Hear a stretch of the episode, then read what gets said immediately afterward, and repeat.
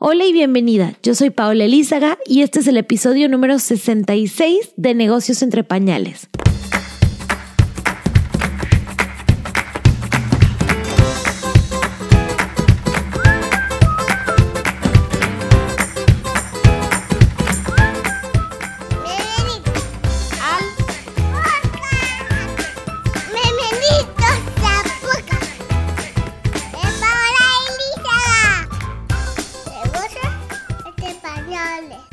Bienvenida a un episodio más de Negocios entre Pañales, el podcast en donde puedes aprender todo lo que tiene que ver de negocio y maternidad, pero sobre todo cómo combinar esos dos temas de una forma que te haga sentir súper feliz.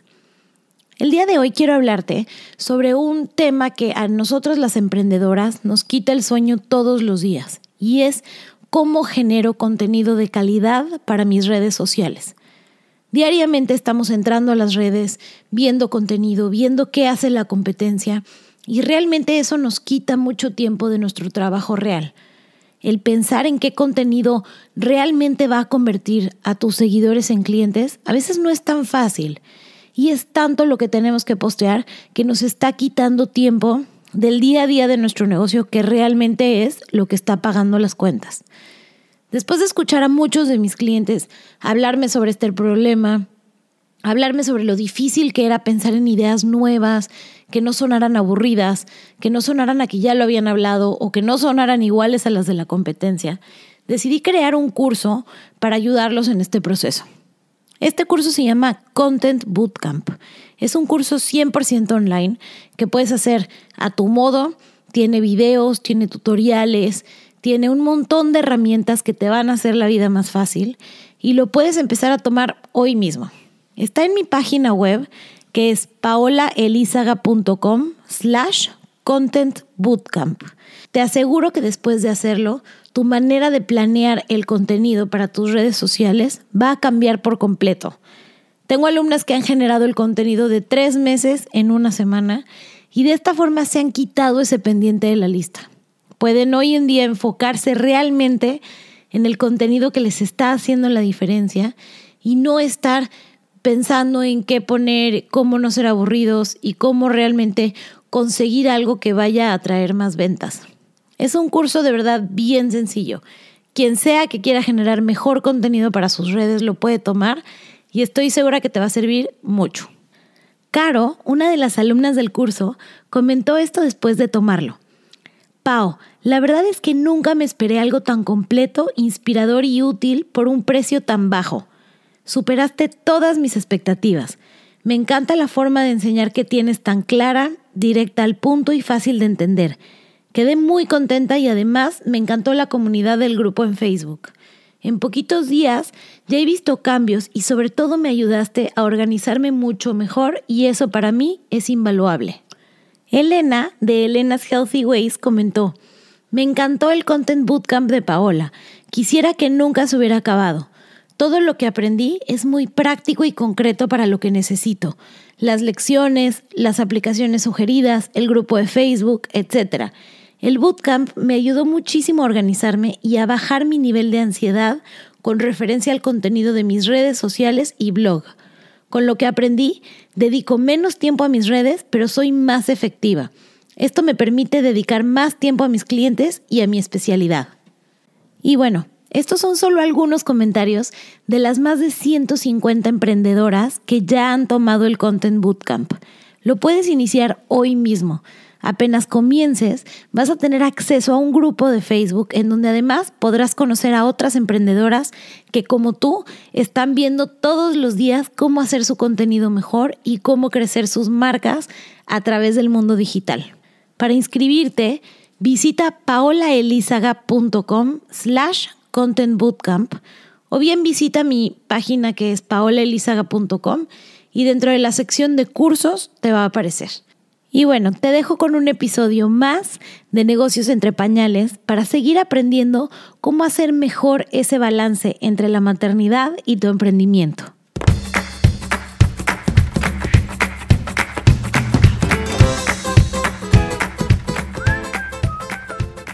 Bienvenida a un episodio más de negocios entre pañales.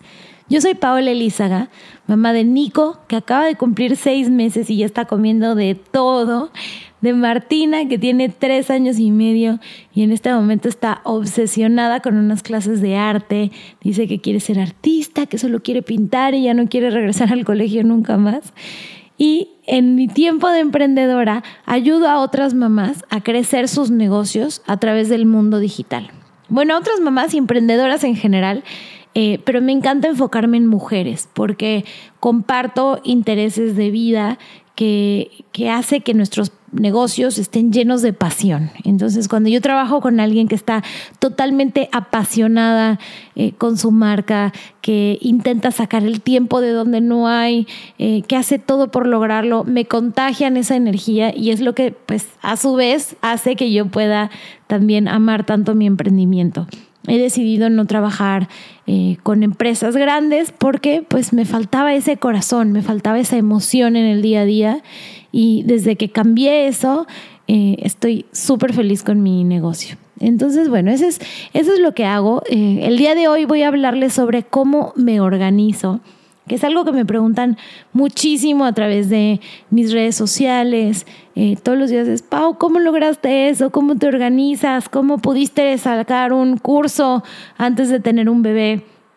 Y bueno, lo primero que quiero decirles es, no es algo que salió de la noche a la mañana. O sea, no fue algo fácil, no fue algo que tuve listo en una semana. Todo esto ha sido un proceso. Y es un proceso eh, que depende de dos factores. El primero es en qué estado está tu emprendimiento y el segundo es en qué estado de la maternidad estás. No es lo mismo un primer hijo a un segundo hijo. No es lo mismo un bebé de dos meses a un niño de año y medio. ¿No? Entonces, dependiendo mucho de en dónde estás parada, es que vas a ir logrando eh, organizarte como mejor te convenga a ti y a tu negocio. No es lo mismo eh, para alguien que ya tiene una marca súper desarrollada que para alguien que está comenzando. Entonces voy a intentar darte algunos tips generales, eh, pero creo que lo primero es pues entender esto, ¿no? De que es un proceso y que depende mucho en dónde estás parada, que seas muy compasiva contigo mismo, pero a la vez muy exigente. O sea, sí entender que ya eres mamá, que no puedes hacer todo lo que hacías antes de ser mamá, que el tiempo no rinde igual, que tenemos muchísimos pendientes de nuestro plato, pero también no por eso decir, ay, me cruzo de brazos y no hago nada, y entonces hoy mejor veo Netflix tres horas y que mi emprendimiento se haga solo. Entonces, tienes que ser compasiva cuando no puedas lograr lo mismo que antes, pero también exigirte em, ser súper productiva con tu tiempo. Tengo un podcast en donde hablo específicamente de la, de la, productividad, que es el episodio número 40, y ese puede ayudarte ahí a detectar algunas áreas en donde tal vez estás perdiendo algunas horas que te pudieran ayudar. Y bueno, habiendo dicho eso, cuando yo comencé, que fue con Martina cerca de 6, 7 meses, en ese momento lo, lo que entendí que tenía que hacer era eh, ordenar las siestas, eh, porque era el tiempo que yo contaba para mí. Entonces, cuando comencé con Martina, el hecho de yo empezar a tener una, unas dos horas, dos horas y media en el día que me permitieran tener llamadas, hacer cosas eh, pues de mi negocio para mí durante el día, fueron lo que me empezaron a dar como esta energía de, de querer crecer más, de querer eh, llevar más marcas, ayudar a más clientes. Entonces, en un principio lo primero que organicé fueron como las rutinas de mi casa. ¿no? Si yo bien ya tenía este, claro que, quería trabajar y que quería eh, pues tener este emprendimiento, eh, cuando recién me convertí en mamá no fue nada fácil. O sea, yo me acuerdo que yo me despertaba y Martina se despertaba casi que al tiempo porque se despertaba un par de veces en la noche y yo nunca he sido muy rápida para despertarme. Entonces lo primero que hacía era cambiarle el pañal, cambiarle la ropa, darle de desayunar. Mi esposo se iba a trabajar y cuando veía yo seguía en pijama. Este, todavía como que mi día no, no había comenzado mucho, este, si me quería ir a caminar con ella, bueno, pues al final todo el día terminaba girando alrededor de Martina y cuando tenía una hora y media que había dormido, pues en ese momento me dedicaba a bañarme o a responder un par de mensajes, un par de mails. Em, y parpadeaba y ya se me había terminado el día, ¿no? Entonces, lo primero fue organizarme. En ese momento con una bebé cerquita de un año que todavía no caminaba, eh, lo, lo que hice fue las siestas para saber que yo contaba con ese tiempo. Después vi que mi esposo era mucho más mañanero que yo, que a él le encantaba despertarse antes y que incluso eh, le gustaba convivir mucho con Martina en ese tiempo y que yo no lo estaba dejando del todo. O sea, no porque le dijeran no quiero, pero, pero yo tomaba tareas que de pronto si se las daba él, las iba a hacer con mucho gusto. Entonces ahí comenzó que mi esposo me empezó a ayudar a cambiarle el pañal de la mañana, a vestirla, a estar con ella un rato, empezando a desayunar, en lo que yo ahí tenía tiempo de arreglarme, bañarme, estar vestida rápido, pero ya por lo menos tenía un tiempito para mí en la mañana en donde había logrado peinarme y, hacer las cosas básicas sin que este, estuviera pues ahí tratando de, de ver cómo lo hacía con Martín encima. Eh, lo siguiente, bueno, el, tema de las siestas. Eh, si bien Martina de noche no fue una niña que se despertaba eh, tanto, bueno, al tenerla muy cerquita de mi cama no me afectaba tanto, las siestas no las teníamos organizadas. Entonces eso hacía que a veces dormía media hora, a veces dormía hora y media, muy por el estilo de cómo estoy ahorita con Nico. pero me ayudó mucho empezar a hacer actividades fuertes con ella en la mañana, o sea, irnos a caminar, llevarla al parque, llevarla a una clase de natación. Y entonces yo ya sabía que si ella había tenido una mañana muy activa, iba a dormir bien su siesta. Lo otro que me ayudó fue despertarnos a la misma hora, porque si ella ya se despertaba, no sé, a las seis y media, siete de la mañana, ya sabía yo que ciertas horas después iba a tener sueño y iba a ser también un tiempo predecible para que yo pudiera organizar algo dentro de ese momento. ¿Qué otra cosa eh, vino de la mano con eso? Que yo entendí que tenía que delegar. O sea, si yo quería trabajar, ser mamá, eh, me encanta, soy una mamá bien intensa, me encanta bañar yo a mis hijos, dormir yo a mis hijos, este, leerles el cuento, eh, hacer todo eso en pareja, o sea, no, no me gusta ahí delegar a, nanas el cuidado de ellos, pero si yo quería no delegar en el aspecto mamá, entonces tenía que delegar en el aspecto casa, ¿no? Y, y esto pues para poder hacer eh, lugar a mi emprendimiento, a que funcionara. Obviamente en un inicio, cuando estás comenzando un emprendimiento, eh, pues hay unas que dicen es que yo tengo que hacer el trabajo de la casa, el trabajo de los niños, el, eh, la organización de las eh, cosas que toda la familia tiene que hacer, las clases, los doctores, etcétera. Bueno, lo primero es entender cómo puedes apalancarte de tu esposo, cómo puedes, por ejemplo, hacer el súper online. Eh, ahorita ya hemos llegado a un punto en donde mi esposo es el que me ayuda también a hacer el súper online porque eh, él también puede hacer eso perfecto. Eh, y entonces vas entendiendo qué son todas esas tareas que tienes y cómo te pueden ayudar los demás también a lograrlas. Y en el aspecto de la casa específicamente, yo dije, a mí me produce más felicidad dedicarme tres horas a trabajar que tres horas a tender camas, doblar ropa, etc. Entonces, económicamente también era mejor para mí trabajar tres horas que dedicarme tres horas a la casa, porque yo trabajando tres horas perfectamente podía pagar quien viniera a encargarse de mi casa, ¿no? Esto es pues porque también el país en donde vivimos lo permite. Obviamente si tú estás en un país en donde la ayuda en casa es mucho más cara, eh, de pronto aquí tienes que encontrar tiempos en donde, eh, pues, no sé, tal vez el fin de semana o en la noche en donde ya el tema de la casa pues haya sido resuelto. Pero para mí era una buena opción y era algo que además a nivel emocional era como qué rico, estoy haciendo algo que me gusta, que me entretiene y además con eso estoy eh, pues no haciendo el trabajo de la casa como, no sé, doblar ropa, limpiar pisos, que no me entretiene ni me gusta tanto. Para mí fue en ese momento una muy buena decisión. Eh, y, y poco a poco este fue de nuevo otro proceso. Empecé a delegar y a entender qué tareas no tenía que hacer yo. Una de esas tareas fue el tema del supermercado. O sea, sí, me encanta ir al supermercado, ver los empaques, ver qué cosas hay, pero pasaban dos cosas. La primera es que no era lo más eficiente con mi tiempo. Yo decía que iba a ir en media hora y después eh, se me ocurría que quería eh, buscar una pasta especial para hacerle a Nico el fin de semana y me tardaba dos horas en el súper. Eh, y, y lo otro es que gastaba mucho más comprando cosas que tal vez no necesitaba realmente. Entonces, cuando entendí que eso lo podía hacer eh, online, pues todo fue mucho mejor, mucho más práctico. Empecé también a pedir las frutas y las verduras a un mercado de abastos y entonces a, hacerme todas esas cosas rutinarias más fáciles. Otra cosa que me ayudó también en el, en el tema de organizarme es eh, volver a tomar un calendario. Cuando yo estaba en el mundo corporativo, pues toda tu agenda funciona en Outlook y es muy normal que, que lo hagas ahí porque pues eh, es la forma de ver cuándo le puedes poner una reunión a tu jefe o a los directores, ahí puedes ver cuándo cada quien tiene disponibilidad en su agenda. Entonces te acostumbras mucho a usar un calendario, pero cuando sales del mundo corporativo es como, bueno, ¿y ahora qué hago? A mí siempre me ha gustado también tener agenda física, pero la agenda física no te manda alertas, no te dice, en cinco minutos dijiste que ibas a hacer X.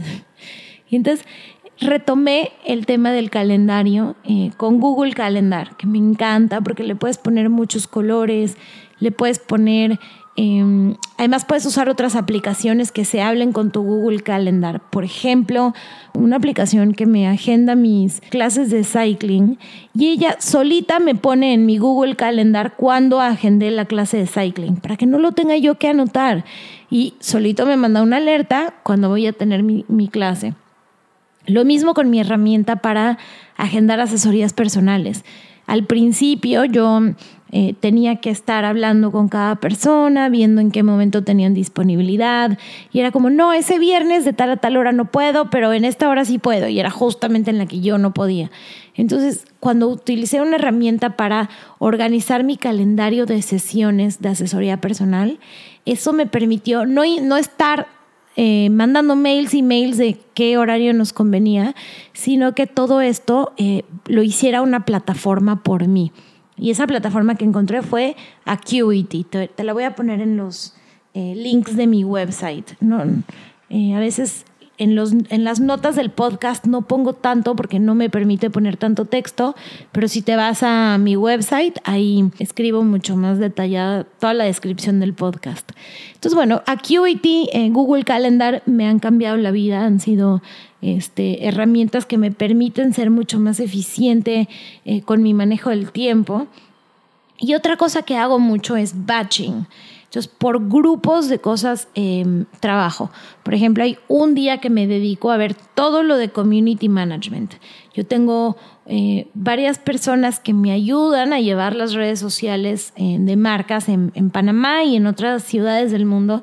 Y entonces con ellos tenemos eh, reuniones semanalmente con las personas que me reportan, con los clientes que han contratado nuestros servicios. Entonces todo eso, hay un día en donde específicamente me dedico a todo lo que es ese proceso, revisar estadísticas, calendarios conversacionales, planeación de anuncios, etcétera, para eh, no tener que estar cambiando tanto de tarea. Esto se llama batching.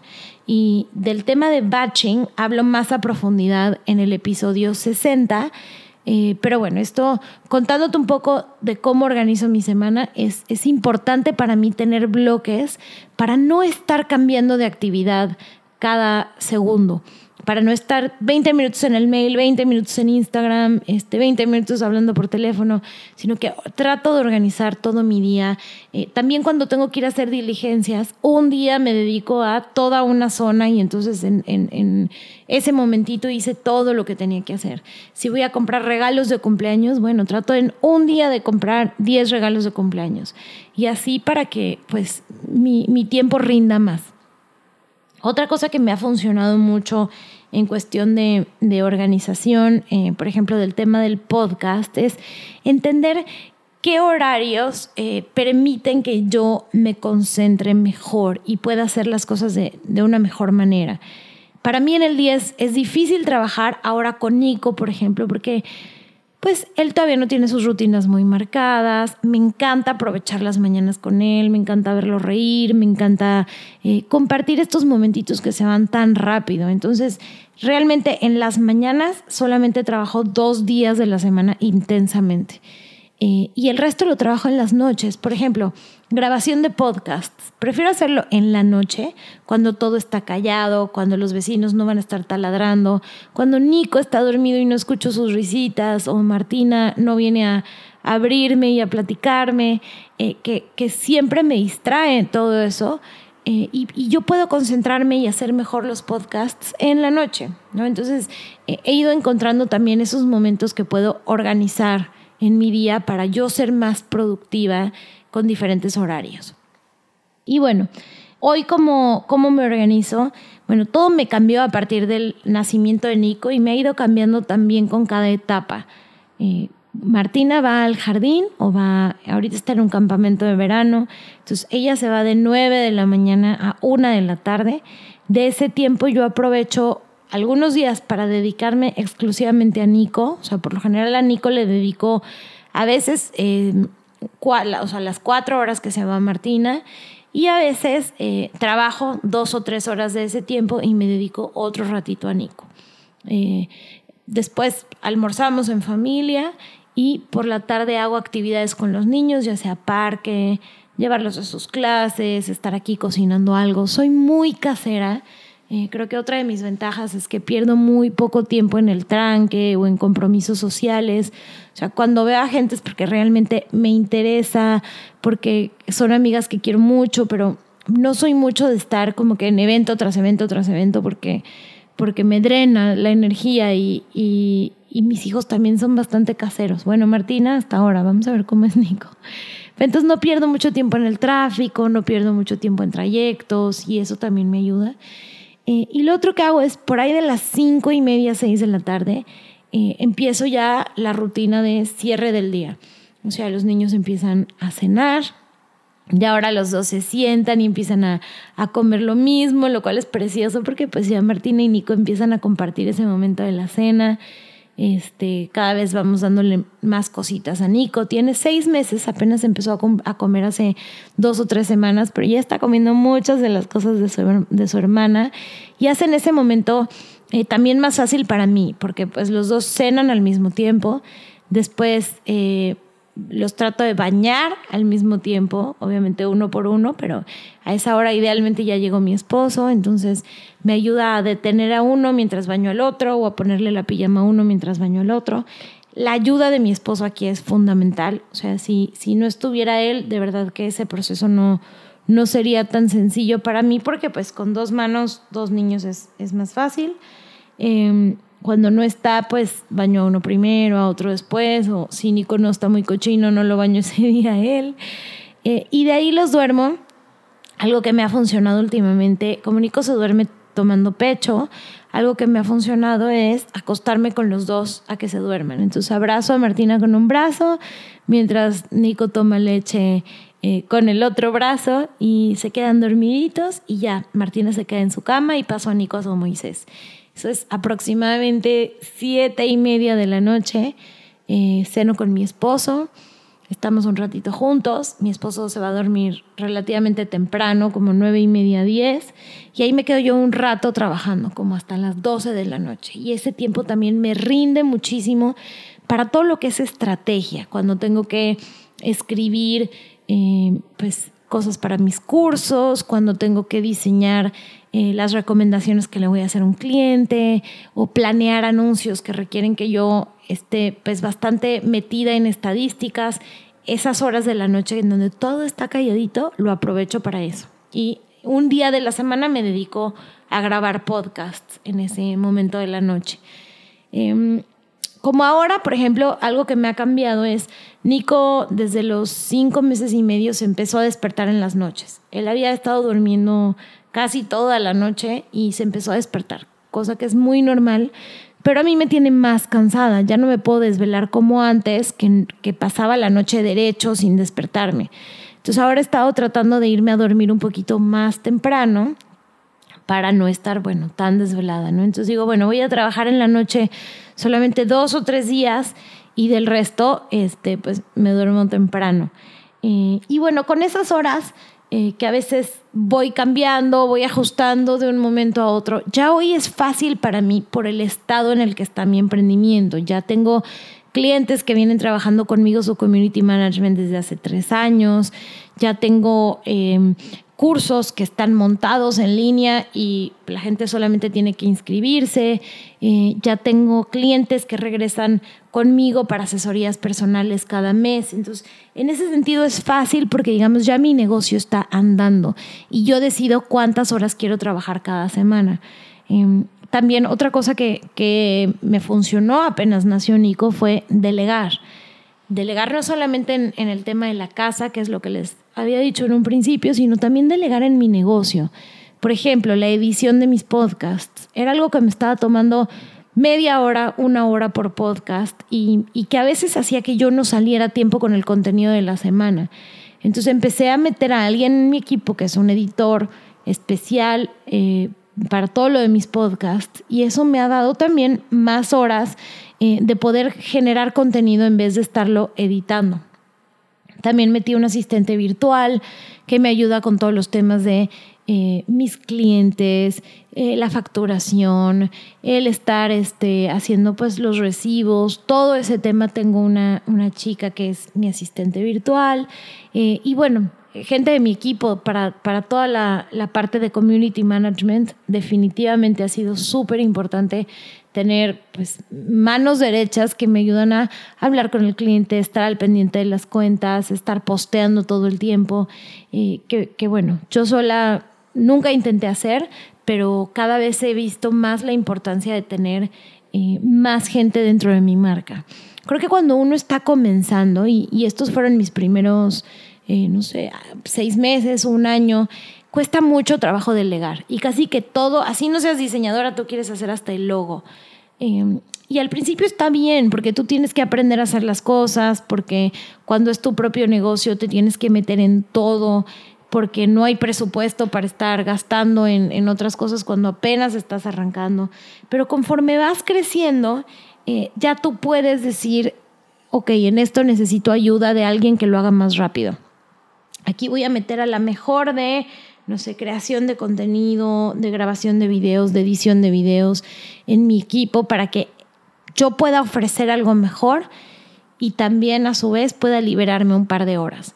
Eh, que creo que es, es algo que yo he entendido muy bien. Para mí no hay, o sea, lo, lo más valioso que yo puedo tener es mi tiempo, porque con mi tiempo aprovecho lo más valioso que tengo, que son mis hijos.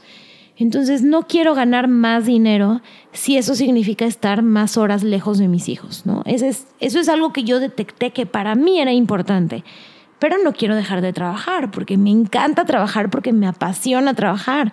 Entonces, ¿qué voy a hacer? Las horas que trabajo las voy a dedicar a lo que yo mejor hago que es el tema de estrategia, el tema de planeación de anuncios, el tema de generar contenido para mi podcast, que a su vez me ayuda a, que más gente me conozca y se pueda inscribir en mis cursos. Entonces, eso es lo que a mí realmente, o sea, me, hace sentirme viva, me siento la adrenalina pasar por mis venas y es lo que yo quiero hacer todos los días porque me hace estar más motivada. ¿Qué no me gusta? Estar mandando facturas, estar este, revisando que si si algún cliente pagó, no pagó, metiéndome la cosa del banco. Todo eso es lo que he podido delegar, ¿no? Em, qué cosas no puedo, me gustan, pero no puedo, no puedo contestar los comentarios de las cuentas de redes sociales de todos mis clientes porque no me dan, no jamás me darían las horas del día y tendría yo que estar pegada a un teléfono. Bueno, por eso contrato a gente en mi equipo que pueda hacer esas cosas. Entonces, esto ha sido un proceso, pues no es, no es que salió el día uno, pero tú sola vas a ir entendiendo cómo puedes ir metiendo a gente en tu emprendimiento y en qué momento es necesario. Eh, comienza por alguien que te ayude a hacer lo que no eres muy buena, que te ayuden a hacerlo mucho más eficiente y en verdad que vas a notar la diferencia. Eh, quien ha empezado a delegar, todos coinciden en esto. Es, es, muy duro empezar a delegar, empezar a soltar, pero una vez que lo haces, se convierte como en, en algo que de verdad le da más fuerza a tu negocio, porque vas a empezar a crecer al enfocarte en lo que tú realmente eres buena. Y bueno, con el tema de los niños, eh, da más a entender que, que sobre todo cuando están chiquitos, esto cambia mucho cuando son muy bebecitos eh, y están en casa, pues obviamente tenemos menos horas, hay que hacer el tiempo súper eficiente, pero apenas ellos cumplen dos años y medio, tres años que ya entran al jardín, vuelves a tener esas horas de la mañana súper productivas, ellos están distraídos, tienen su propio espacio en las mañanas, tú te dedicas a lo tuyo. Y bueno, cuando ellos ya tengan siete, ocho años, casi que estarán todo el día afuera en, actividades, en colegio, en clases, y, bueno, vuelves a tener todo ese tiempo de nuevo. Entonces, es una etapa. Eh, al principio puedes aprovechar mucho las siestas, puedes tener alguien que, que, te ayude en casa, de pronto echarles un ojito. La señora que, que nos ayuda con la limpieza de la casa, se ha vuelto la más cariñosa y la más divina con Nico y, y es la que me ayuda a cuidarlo dos o tres días de la semana para yo poder estar eh, pues enfocada en mi emprendimiento. Y si bien con Martina fue algo que nunca hice, yo solo trabajaba en sus siestas eh, y decía que no la, no la iba a dejar esas horas porque pues las siestas eran suficientes. Esta vez ya no pude porque con dos hijos, Nico hace sus siestas muchas veces cuando Martina ya está en la casa. Entonces, esta vez sí me tocó delegar, ¿no? Entonces, depende mucho la edad de tus hijos, cuántos tienes, en qué etapa están. Em, por ejemplo, ahora, antes el momento del almuerzo eh, era un momento increíble con Martina. Ahora es un momento también increíble con Nico porque está empezando a comer. Pero es un momento que me toma hora y media. Entonces, em, de pronto en ese momento yo sé que no puedo poner reuniones y ha sido una constante en donde tengo ese horario bloqueado porque en este momento la edad de mis hijos permite que vengan a almorzar conmigo. El día de mañana ellos estarán en el colegio y, va a ser mi hora productiva porque pues nadie va a querer almorzar conmigo. Así que todo, todo eso tiene mucho que ver con la edad de tus chiquitos. Espero que este podcast te haya ayudado. Eh, no soy ahora sí que el único caso. Me encanta hacerle estas preguntas a todas las emprendedoras que tenemos eh, de invitadas, así que eh, pregúntale a varias mujeres cómo hacen, cómo se organizan. Importante si hablas con alguien que tenga la misma estructura familiar, eh, con hijos de alrededor de la misma edad, porque te van a dar muchas ideas de cosas que puedes en este momento adaptar a tu rutina diaria y sé compasiva contigo misma, pero a la vez sé súper exigente. Elimina todo lo que no te esté haciendo crecer, todo lo que no te haga vibrar, así como Marie Kondo, elimina de tu agenda lo que no te haga feliz y estoy segura que todo eso te ayudará a ser más productiva y más organizada. Te mando un abrazo gigante y gracias por estar conmigo en un episodio más de Negocios entre Pañales.